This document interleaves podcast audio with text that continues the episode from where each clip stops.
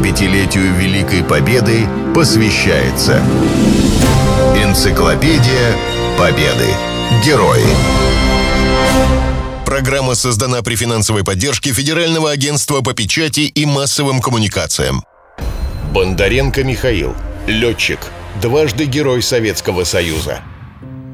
Летчик-штурмовик Михаил Бондаренко родом из села Богдановка Полтавской губернии. В 1937 году окончил Харьковскую военную авиационную школу летчиков. Одним образованием не ограничился и отучился еще в Качинской военной авиашколе. В его листе оценок было записано «Дисциплина хорошая, решителен, самостоятелен, физически развит хорошо, ориентируется в воздухе отлично, стрельба по наземным целям отлично». Знания пригодились скоро. Молодого летчика отправили на войну с финнами. На истребителе И-153 «Чайка» Михаил совершил 17 боевых вылетов. После окончания Зимней войны служил в Прибалтийском военном округе. Здесь и застала его очередная война. Близость военной части к западной границе предопределила ее судьбу. Летчики приняли участие в боях с первых дней. Бондаренко на своей «Чайке» совершил 25 вылетов. Противник оказался сильным. Требовалась принципиально новая военная техника – в августе 41-го Бондаренко прошел обучение и пересел на штурмовик Ил-2. По тем временам это была чудо-машина. Михаил Захарович не расставался с ней всю войну. При выполнении боевых заданий его самолет 11 раз подбивали прямым попаданием снарядов, но летчик неизменно приводил штурмовик на свой аэродром. Особенно тяжелой выдалась осень 41 года. Штурмовки следовали одна за другой.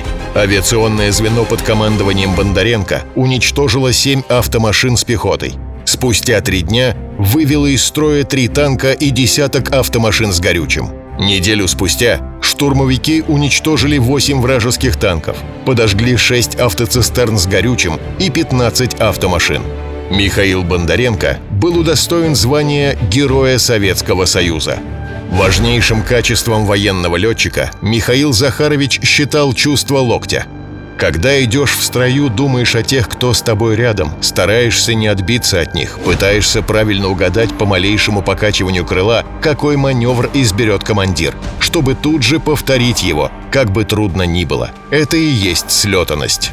Именно эта слетанность и помогала летчикам, ведомым Бондаренко, блестяще выполнять штурмовые операции с минимальными потерями. Летчики порой шутили. Эскадрилья Бондаренко знает секрет, который приносит ей боевое счастье. В одной из штурмовок немецкого аэродрома удалось уничтожить сразу 20 вражеских самолетов. После этого завязался воздушный бой. Бондаренко успел сбить один Фоке-Вульф, но от второго получил снаряд в мотор. Самолет загорелся. В этом случае у летчика один выход – прыгать с парашютом. Однако Михаил выбрал другой путь. Будучи раненым, он сделал несколько крутых виражей, сбил пламя и довел поврежденную машину до аэродрома. Майор Корякин, командир 198-го штурмового авиационного полка, писал про Михаила Бондаренко. Он не имел ни одного случая невыполнения боевого задания.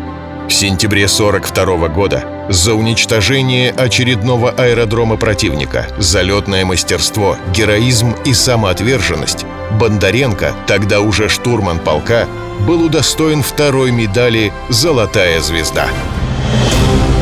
75-летию Великой Победы посвящается Энциклопедия Победы. Герои. Программа создана при финансовой поддержке Федерального агентства по печати и массовым коммуникациям.